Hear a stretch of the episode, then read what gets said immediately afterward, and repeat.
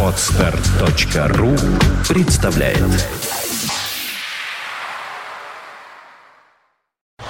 You are listening. You're listening to Internet Radio Fontanka FM. Fontanka FM. Здравствуйте, вы слушаете радио Фонтан КФМ. М, Ну, как э, вы, наверное, все догадываетесь, мы все живем в мире и в таком бесконечном потоке новостей, и очень много из происходящего невозможно понять, не зная истоков э, именно ислама, о котором мы сегодня поговорим с нашим гостем Андреем Константиновым, писателем, директором Ажура, а также востоковедом. Здравствуйте, Андрей. Здравствуйте. Я э, не думаю, что меня сейчас можно называть востоковедом. По специальности. Да, по специальности я э, учился на Восточном факультете э, на арабском отделении. У меня как раз была специальность страноведения по странам зарубежного Востока. И потом я, в принципе, практиковал э, как востоковед до 91 года в качестве военного переводчика. да, значит, поскольку в том числе в полевых каких-то условиях, естественно, там Ну, вы знаете обо всем об этом не понаслышке. ну, с одной стороны, да, с другой стороны, э, практическая полевая работа, она, конечно, э, мы, мы благодарны были своему академическому образованию, потому что оно помогало достаточно быстро понять, э, так сказать, перевести э, ту академическую теорию в практически некий навык. И э, вы абсолютно правы в том, что очень многие современные процессы обычному человеку понять сложно именно из-за того, что в наших средних школах э, вообще э, историю преподают немножко однобоко, а уж если мы говорим об истории религий мировых, э, то там с этим совсем беда. Поэтому у нас люди в России, да не только в России, отличаются определенной такой дремучестью. Надо сказать, что в этом смысле англичане не- не- не- немногим ушли дальше нас, или обычные немцы, они не очень разбираются э, в вопросах э, исламоведения, например, да и в вопросах истории, если хотите, христианства. Но э, почему именно исламоведение? Потому что ну, выпуски новостей, да, различные интерпретации, да, событий, там, не знаю, арабской весны, конфликта э, в Палестине, э, ситуации в Сирии, в Ираке, в Египте, да, постоянные упоминания э, шииты, сунниты, да, там, алавиты, и люди уже запоминают эти названия. И так это важно, начинают кивать. Да-да-да, вот там, значит, шииты, а там сунниты. Мне кажется, это все порождает так называемую исламофобию какую-то. Ну, во-первых, в том числе. конечно, во-первых, а, исламофобия, во-вторых, э, ну, просто откровенное вот не- не- непонимание сути происходящих э, процессов. И в-третьих, э, из-за вот этого непонимания эм, выстраиваются ложные какие-то логические посылы в будущее. Ложные ожидания возникают, понимаете? Ложные надежды. Кроме того, э, иногда люди вот обращаются э, для того, чтобы прояснить себе что-то, ну, каким-то своим знакомым, допустим, мусульманам. И часто получают, ну, скажем так, не очень качественные консультации. По простому правилу, что, в общем, не каждая далеко рыба, она является их теологом. Потому что, э, значит, ну вы не смеетесь. Дело в том, что я э, ведь с огромным количеством э, мусульман общался и на Ближнем Востоке, и в Йемене, и в Ливии. И я вам могу сказать, что они зачастую, вот, если это обычные люди, солдаты, офицеры, там, я не знаю, инженеры, ну, они примерно так же разбираются в исламе, как наши обычные люди разбираются в православии. Тоже не В особо. общем-то, да. Понимаете, знают, что Рождество, знают, что Пасха, знают, что надо прийти в храм и все на этом, да. А вот уже как, что, чего, как, когда возникло, какие толкования, значит, э, э, э, вот наспор могу у нас на фонтанке пойти и спросить, назовите апостолов-евангелистов. Ну, просто вот апостолы-евангелисты, то есть... э, Кроме Петра и Павла. ну, э, э, Александр, вы, вы не торопитесь, значит, вообще в основном Марк, Матфей, Иоанн, да, это Евангелие, да, от Луки, Евангелие от э, Матфея, Ну, да, да, да. ну, значит, э, это, в этом нет э, ничего особо постыдного, понимаете, я не хочу вас там в каком-то незнании уличать, потому что ну, так сформирована система образования, скажем, да, система образования и среднего, и система образования высшего, да, что самые такие вот простые и очень важные вопросы, которые позволяют, ну, скажем так, с более протертыми линзами, да, контактами на глазах осматривать э, окружающий мир, они оказываются непонятными. Ну, Андрей, но с другой стороны, для того, чтобы верить и верить искренне, совсем не обязательно знать истоки Да, и да, да. истории религии. Ф- Фанатичность, она в этом смысле, конечно, э, как раз эм, э, дает очень много примеров, когда люди очень слабо э, знающие основы э, э, истории собственной религии, тем не менее Многие из них были вообще безграмотные в веках. да, да, да. И более того, эм, мировая практика показывает, что вот э, э, фанатизм, он сильнее всего в сектах. Э, И э, сектах, э, как христианских, да, значит, э, ну, да, допустим, таких, как там Белое Братство, там то же самое. Э, И, и есть же также понятие и мусульманского сектанства, э, где, э, которое объединяет вот людей по, э, по чутью, да, по, по классовому чутью, по определенному такому зомбированию, если хотите. И вот это вот мусульманское сектанство, оно зачастую выходит на авансцену мировых событий, и по ним, к сожалению, судят в целом о религии, в целом о, скажем, ее смысловой и эмоциональной наполненности. И вот для того, чтобы, э, значит, э, попытаться ну, как-то подлечить эту ситуацию, хотя бы за счет э, нашей аудитории, да, вот для этого мы с вами проведем сегодня такое Ну, небольшое давайте скажем, что это будет первое. Пробное, И- да, я не думаю, что мы успеем обо всем не- поговорить, Абсолютно да? не успеем. Про- пробное такое занятие, мы поговорим о том, как э, зародился ислам, что этому способствовало, в чем были на момент зарождения уже предопределены такие особенности этой э, религии, и на какие основные течения э, ислам стал делиться достаточно быстро после своего возникновения, ну, почти сразу после смерти э, пророка Мухаммеда. И вообще, и кто такой пророк Мухаммед, и э, в чем его роль в истории, так сказать, и для э, и значимость э, для огромного количества людей, которые сегодня исповедуют эту религию.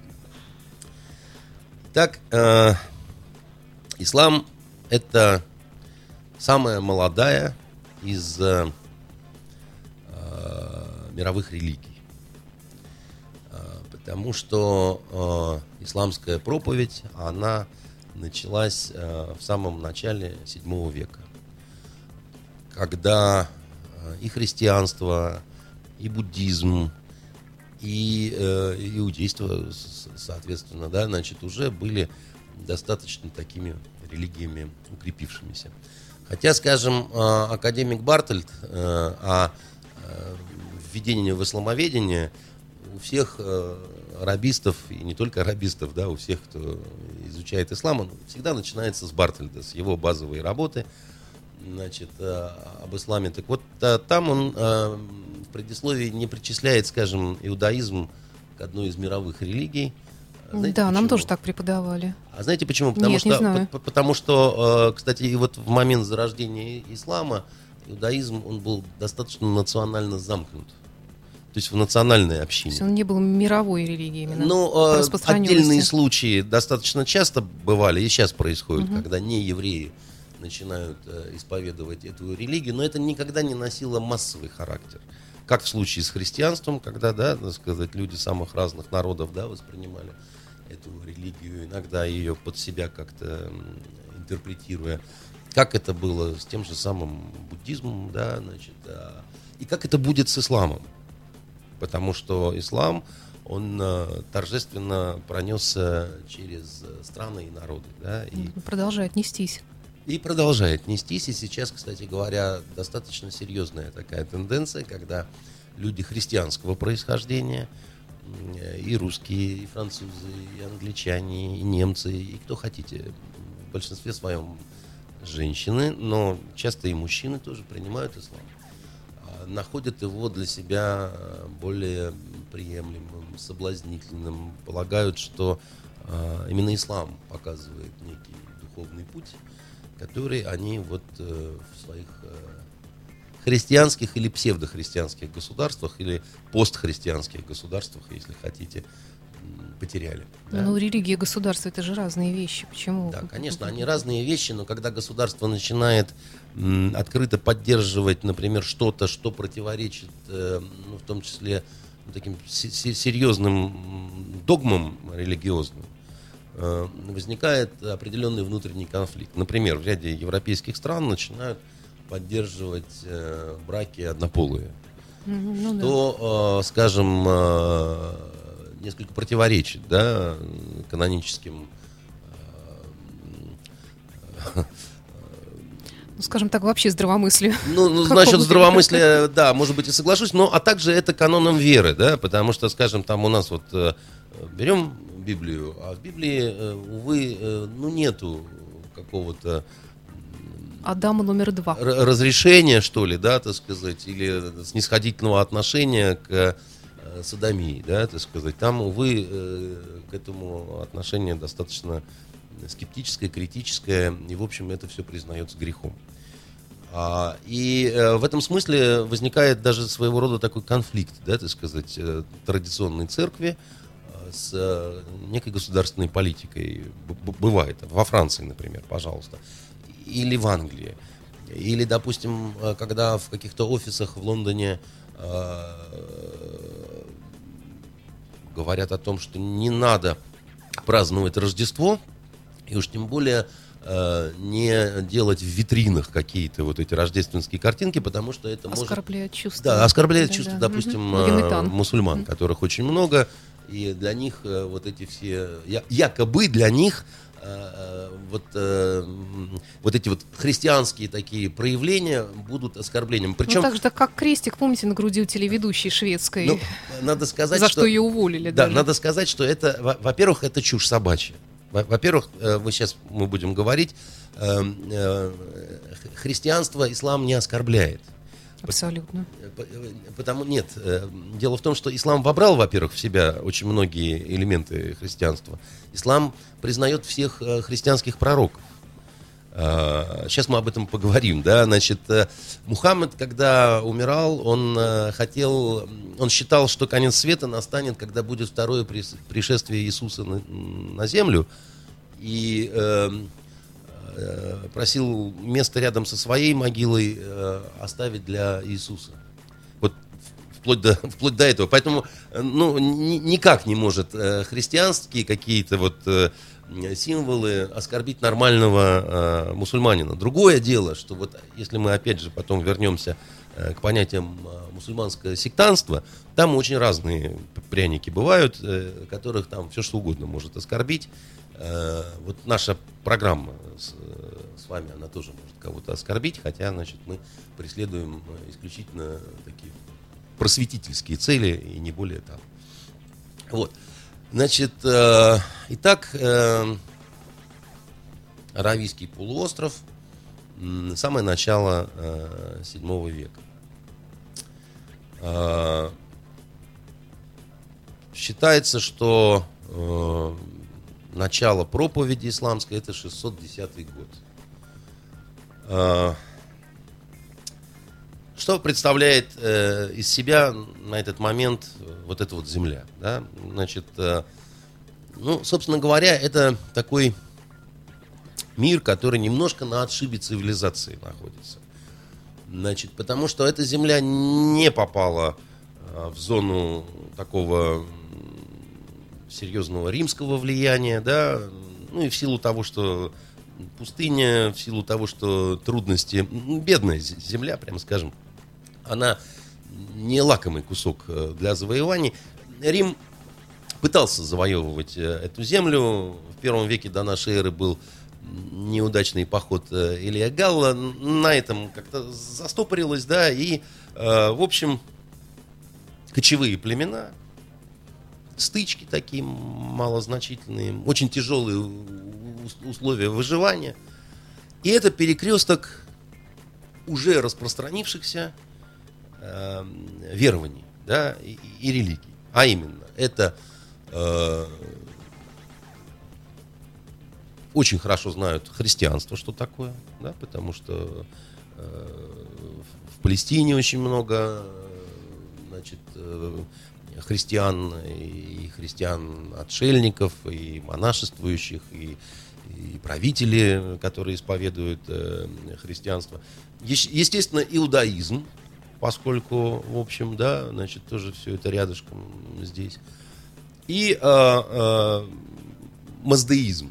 Маздеизм это э, бог Ахура Мазда, это э, религия Заратустры. Да, это религия очень интересная. Вот когда сегодня говорят о курдах, э, которых э, режут э, в Ираке, да, значит, их иногда называют огнепоклонниками, но вообще у них эм,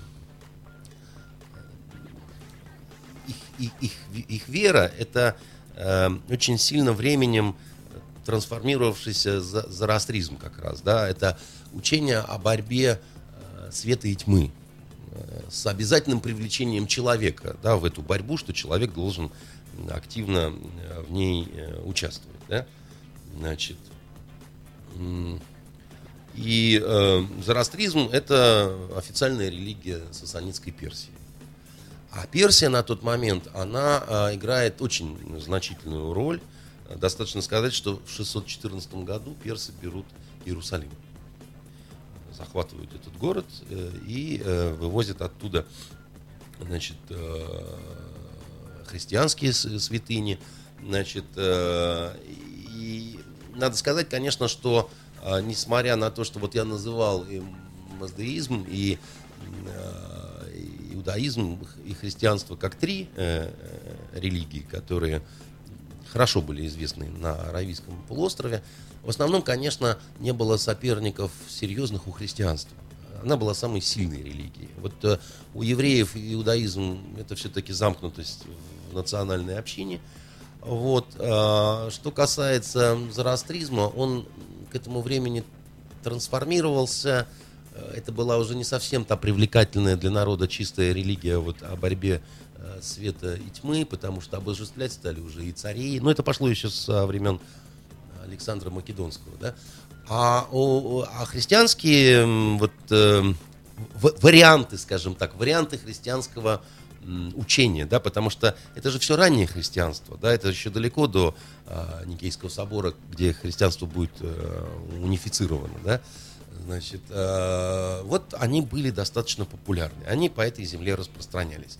А в целом же, да, у арабских племен э, это было время, кстати, среди арабов было некое количество и христиан в том числе, да, и, иудеев, кстати, тоже, да, потому что иногда выбирали себе племена, во что удобнее верить, в том числе по каким-то чисто конъюнктурным соображениям, как викинги, да, вот это ну, викинги. Как у нас в случае с православием, наверное. Ну и у нас говорят. это у всех бывает, да, вот конъюнктурно, угу. когда э, там, значит, ты крестишься, тебе, значит, подарки какие-то. Некоторые угу. викинги, некоторые ярлы крестились по нескольку раз, да, потому что если подарки дают, почему, собственно говоря, публично не отречься от Одина, Один, в общем, переживет это, это все, да. Ну, вот. Но в целом, значит, среди э, племен, особенно вот э, ближе к югу Аравийского полуострова, э, это, это, это время джигелии. Как джигелия по-арабски означает невежество. и язычество одновременно. То есть э, язычество, потому что невежество. Вот поскольку были невежественными, тогда вот верили, Бог его знает в кого. А, Вот. И э, э, существовал уже э, э, город, э, э, значит, э, да. И, э, конечно, э, нужно упомянуть еще, что в третьем веке, значит, достаточную силу набрало такое вот верование манихейства, да, манихеи гностики. Это был такой пророк, лжепророк, да, Мани. Он выступил с проповедью в Вавилоне, значит, объявил, значит, э, что Христос на самом деле был продолжателем не ветхозаветных э, традиций, э, значит, э, и пророков, а он, э, Христос, был, э, собственно, последователем Будды. Вот. А сам себя, значит, Мани объявил печатью пророков, то есть последним пророком, да.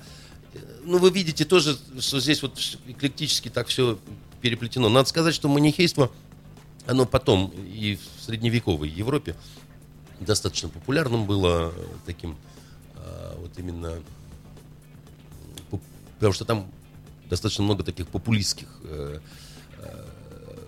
тезисов, скажем так, много было в этом во всем. Так вот, Мекка город, да, значит, ныне священный город, всем известный мусульман, куда надо обязательно совершить паломничество, хадж, о, о чем мы чуть позже, так сказать, поговорим. Мекка город очень древний. Вот. э, Мекка упоминается э, еще у Птолемея во втором э, веке. И именно в таком вот храмово-религиозном контексте она упоминается, да, что А что там такого, почему туда нужно идти? а, делать Сейчас я вам расскажу, да, значит, э, что там есть такой некий храм, который называют между собой Кааба, то есть куб. Ка- Кааба по прямой аналогии с кубиками, вот так называли игральные кости, когда ки- кидали вот эти кубики, да. Мгм. Значит, он имел форму действительно куба. И он, этот храм, он э, был в Мекке еще до, э, собственно, начала исламской проповеди. Да, он э, известен, вот еще раз говорю, в храмовом контексте Мекка упоминается еще у Птолемея. Да? Вот. А почему туда надо идти? Зачем туда вообще ходили? И кто туда ходил? А там находится вот этот самый мистический черный камень. Об этом черном камне мы будем с вами много говорить. Да? И, и в этот раз, и может быть в следующее, если... Ну, я точно просто думаю, что мы за сегодня все не успеем. Значит, черный камень, по преданию, это, э, скорее всего, метеорит. Скорее всего, и вот эти вот оговорки мои, они связаны с тем, что, э, как вы понимаете, некое научное исследование этой святыни, оно, ну, просто, мягко говоря, невозможно. Да, то есть э, вот э, религия это, она м, не предусматривает, скажем так, научное исследование вот этой святыни. Но она была еще до начала исламской проповеди. Да? А контролировала э, вот эту территорию и вот Мекку, да, и особенно э, храм, который, он, он, надо сказать, менялся, да, он, он всегда, э, значит, вот будет иметь форму куба, да, но он э, перестраивался много раз, в том числе, кстати говоря, с привлечением по некоторым источникам иностранных э, архитекторов и мастеров, э, в том числе европейцев, поэтому, возможно, и не мусульман. Да, вот, несмотря на то, что ни один не мусульманин не должен быть там, находиться рядом там, и так далее. Даже подобное. так. Ну, конечно. Потому что, э, собственно говоря, в чем, в чем проблема? Да? Значит, вот она проблема в том, что э, хадж может совершить только э, исповедующий ислам человек. Э, Вот. И, и- и там вообще очень много разных э, правил. э, Ну, женщина не может быть хаджем. Значит, э, а, не совсем это так, но мы поговорим об этом Мгм. э, отдельно, Хорошо. да, значит, потому что не будем перескакивать, надо все-таки последовательно идти, иначе многое будет непонятно. Так вот, значит, э, ученые считают, что до начала э, исламской проповеди э, в Кабе были различные, возможно, идолы, изображения разных божеств. Некоторые из них даже упоминаются в Коране, в священной книге э, мусульман. Э, не все, как предполагается. Почему-то в Коран в основном вошли, э, так сказать, женские образы языческих богов. Естественно, о них э, с негативом э, говорится, но вот э, полагается, что их было больше. И считают э, ученые, что один из вот этих богов, который, может быть, один из таких вот центральных богов языческих, да, его называли Аллах как раз, да, значит, э, может быть, чуть по-другому произнося, ну, как вот, я не знаю, как у славянской, э, как в славянском пантеоне, да, языческом, там, скажем, Перун, э, он и, и Велес там, да, они полагались как одни из таких вот главных, как бы, да, как у греков, там, Зевс, как у римлян Юпитер, да, значит, э, контролировало эту территорию племя курейшитов, Бану Курейши, да, значит, э, их, их звали. И они занимали, э, вот эти курейшиты, очень выгодное положение, поскольку вот этот храм, э, он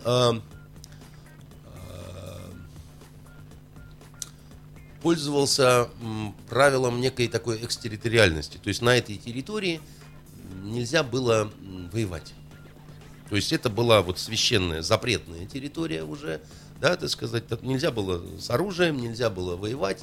И, соответственно, курейшиты, которые контролировали это все, они вот очень быстро научились извлекать выгоду из вот этого своего, а, значит, положения. А, в, собственно говоря, племени курейшитов и родился э, Мухаммед, э, который, да благословит его Аллах и да приветствует, э, будет всем вскоре известен как основатель новой мировой религии. Да? Он родился в значит, очень приличной семье. То есть иногда мне приходилось слышать, что он дескать, такой вот э, из бедняков. Это не так совсем. Он, он из рода э, Бану Хашим. Э, Бану Хашим считается, что э, основатель рода э, Хашим прадедушкой был э, Мухаммеда, а род этот, этот, это род жрецов и торговцев, купцов. И дед Мухаммеда, он был одним из основных жрецов вот этой Каабы, вот этого храма, ну, соответственно, еще языческого периода, да. А, впоследствии, кстати говоря, Хашим, Хашемитское королевство Иордании, да, значит, это, это, это, ну, это прямой отсыл, как бы. А, считается, что основатель рода Хашим умер в Газе, собственно, вот в самом южном палестинском городе, и в средние века еще показывали даже его могилу, которая до настоящего времени вероятно, не сохранилась. Или, по крайней мере, сведения о ее месторождении, они, месторасположении, они утеряны. Но, э, значит, э, в самом э, Коране даны сведения о том, что на момент осознания Мухаммедом своей миссии, что ли, да, значит, он был сиротой. Э, он, видимо, потерял родителей достаточно рано, и у него все-таки дела были, несмотря на то, что он из знатного рода, несмотря на то, что у него такой вот дед, как бы серьезный, да, но дела у него были э, не очень хорошо, да, вот чисто материально у него они нашли э, не здорово, да, а, до тех пор, пока он не женился на богатой вдове которую звали Хадиджа, значит, и которая была на 15 лет его старше. Э, она была, э, значит, э, несмотря на то, что она была на 15 лет его старше, они, у них было достаточно много детей. Не все, правда, выживали, но вот знаменитая дочь Фатима, которая пережила пророка и, соответственно, и маму свою пережила, потому что Хадиджа умерла намного раньше, чем Мухаммед умер. А вот эта Фатима, она потом э, была женой знаменитого Али. Да, значит, Али это тот, который, э, из-за которого возникла, собственно говоря, вот это направление шиитов, да, вот о чем мы чуть позже будем говорить, и из-за чего глобальный раскол э, случился в исламе. Вот эта Фатима, она э, стала э, дочкой Мухаммеда, женой вот этого Али, который приходился двоюродным братом самому Мухаммаду. Вот тут так все сложно немножко, mm-hmm. так сказать, переплетено. Имейте в виду, что это же племенной строй, да, так сказать, там э, все родственники, да, или дальние, или чуть ближе, так сказать, и так далее. Считается, что э, сначала Мухаммед, как он познакомился с Хадиджей, да, он, э, ему надо было как-то жить, и он устроился э, погонщиком караванов, да, вот, проводником караванов.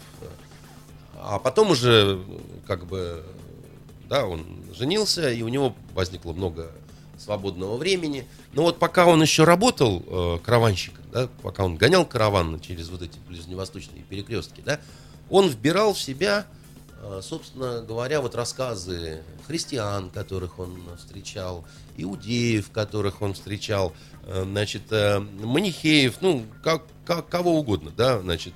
Кроме того, ведь у э, э, Хадиджи был брат – значит, у нее был брат Варака, который...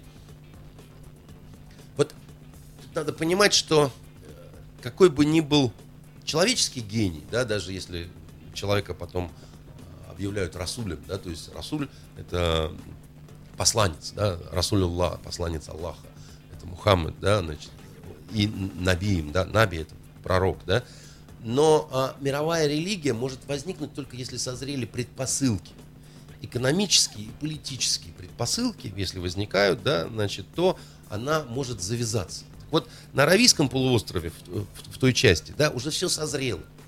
Потому что э, все понимали выгоды единобожия. И только уже стоял вопрос, а может быть вот воспринятие какую-то религию из уже существующих, да, но вот она может не, не, не очень отвечать каким-то национальным особенностям тех людей, которые живут вот в этом регионе. Или по ряду причин эти люди, люди, которые исповедуют другую религию, могут восприниматься как враги, например. Да? Вот они наши враги, и они христиане, поэтому мы, мы не хотим быть христианами. Да? Мы, мы понимаем, что э, единый Бог в этом что-то есть, но мы не хотим быть как они. И были такие искатели вот этого единобожия, и вот этот Варака, да, так сказать, брат э, Хадиджа, он был одним из таких. И он наверняка оказал определенное воздействие на Мухаммеда, потому что, ну, они же общались, разговаривали. А какие были развлечения-то у, людей того времени? Ну, ни дискотек не было, ни тусовок, ни каких-то там кинотеатров, э, в музее особо не походишь, да? Значит, рынок, да, какие-то разговоры между собой, да, значит, в которых вот люди как-то общались, да, передавали друг другу какую-то информацию, она одна наслаивалась на другого, да, и в грезах, да, там, значит, это перемалывалось, пере, э, значит, тиралось, как-то сливалось, смешивалось и рождалось что-то новое. Вот. И вот когда уже перестал э, быть э, таким полевым караванщиком э, Мухаммед, э, он э, любил гулять просто, да, значит, э, созерцать природу грезить. Э, и вот считается, что на него стали снисходить э, первые видения какие-то. Ну, то есть он стал слышать голоса, условно говоря. И вот в европейском исламоведении 19 века, более раннего, за счет в том числе немножко такого снисходительно враждебного отношения к исламу, было много ученых, которые считали, что э, Мухаммед был, да благословит его Аллах и да приветствует, э, немножко не в себе. Что он был эпилептиком. Э, даже нашли такой термин мышечная истерия терзал. У нас же тоже много причислено к лику святых, именно вот блаженных, так называемых. Да, которые, так сказать, э, начинают биться, да, так сказать, и выкрикивать. Ну, или какие-то видения. Какие-то, да, да, да, да.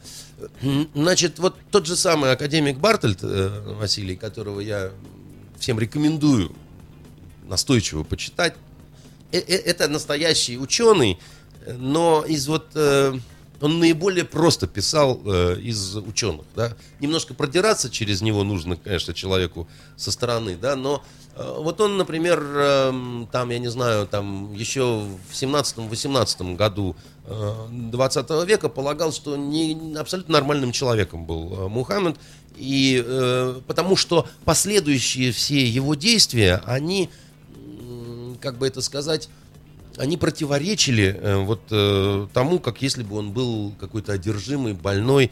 Э, вообще разные виды вот этой вот подучей такой вот, э, значит, они же были присущи разным людям. Считается, что и македонские в какой-то форме э, страдал этим заболеванием, и Петр Цезарь. Первый. Да, и Петр Первый, да, ну, э, это были, э, это, это, может быть, не была вот в чистом виде какая-то глубокая эпилепсия, какая, какая-то вот такая неизлечимая, да, потому что, э, может быть, это просто были какие-то нервные припадки. В конце концов, мы очень мало и плохо знаем о, о состоянии просто вот медицины того времени, да, и что могло вызывать э, вот такие состояния, потому что люди очень разные употребляли специи, значит, порошочки и прочее. Это даже Грибки. э, госнаркоконтроля и разных не было, понимаете? И, значит, вот поэтому все, все, все, было, все было совершенно, так сказать, открыто, да. А, вот. И, а, в од- э, и стал он рассказывать, Мухаммед, об этих вот откровениях, которые на него снисходили. И сначала это воспринимали как э, некие такие, как некие такие чудачества, скажем так, до тех пор, пока однажды э, он не переполошил просто буквально все племя, а это случилось после того, как одно из видений было наиболее сильным. Привиделся ему, э, собственно говоря, ну, э, опять же, вы поймите, да, я одну из версий говорю, их множество существует, и трактовок множество. Ну, я одну из таких вот устойчивых э, расскажу. Да, привиделся ему однажды архангел Джабраил. А это Гавриил. Гавриил, конечно, да. Значит, и у него нога от горизонта до горизонта другая, и огромная книга в руках. И книгой он начинает надавливать э, Мухаммеду на грудь, а, а он спал э, в, в одной из пещер, так сказать, и отдыхал. И говорит, читай. А Мухаммед отвечает, я не умею. Говорит, читай, и еще сильнее надавливает ему на грудь. Он говорит, я не могу. Он говорит, читай, и давит так, что совсем не в моготу. И вот тут вот, как бы то, что написано в этой книге, откровениями начинает проноситься через его мозг, мозг Мухаммеда. И тогда он а, с утра вылезает на некую возвышенность, да, и начинает э, криком созывать племя. Кричит он, я сабах, я сабах. Сабах это по-арабски утро. И обычно, поскольку набеги происходили по утрам, вот этот крик тревожное утро, утро, это такое свидетельство о набеге. Да, значит, все собираются, а он говорит, что набега нет никакого, но зато есть гораздо более интересное нечто, а именно я вам расскажу о том, что со мной Господь, да, Аллах ведет э, разговор. Естественно, это, ну, мягко скажем, не всем понравилось, когда тебя, значит, как вот представьте себе, да, так сказать, по сигналу воздушной тревоги, значит, всех э, собирают, а потом выясняется, что это не Украина на нас, значит, нападает со своим, значит, э, воздушным флотом, а наоборот, кому-то хочется рассказать э, что-то новое в теологии, да. Вот. И э, э, тем не менее, тем не менее, э, нашлись сразу почти у Мухаммеда последователи и адепты и друзья, которые вот уверовали сразу. да. Тем более, что первоначальные постулаты вот того, что уже можно назвать вот таким исламом, да, вот зародышем его, да, вот он возник уже, да, вот проповедь началась. Хотя э, мусульманское летоисчисление э, начнется с 622 года. Это год хиджры, когда вынужден был Мухаммед со своими э, значит, последователями бежать из Мекки в Медину, потому что для него становилось уже в Мекке опасно, да, за счет того, что не все были друзьями. Так вот, э, сначала всего было два обязательства у э, того, кто принимал ислам. Это молиться, и причем даже не говорилось о том, что пять раз в день обязательно. И обязательный закат, то есть э, салат, молитва и закат, то есть жертвование в пользу бедных. И жертвования не такие, как у христиан, а всего 2,5% от имущества. Я так понимаю, что мы заканчиваем да, по времени. Ну, тогда прервемся. Будем считать, что у нас первая часть из нашего цикла. Ну и в следующий да. понедельник тогда продолжим. Да, спасибо большое. Я напомню, что в студии был Андрей Константинов, и сегодня мы говорили надеюсь, об истоках вам ислама. было интересно. Мне очень интересно, у меня куча вопросов, но надеюсь задать их в следующий раз. Спасибо. Хорошо, спасибо.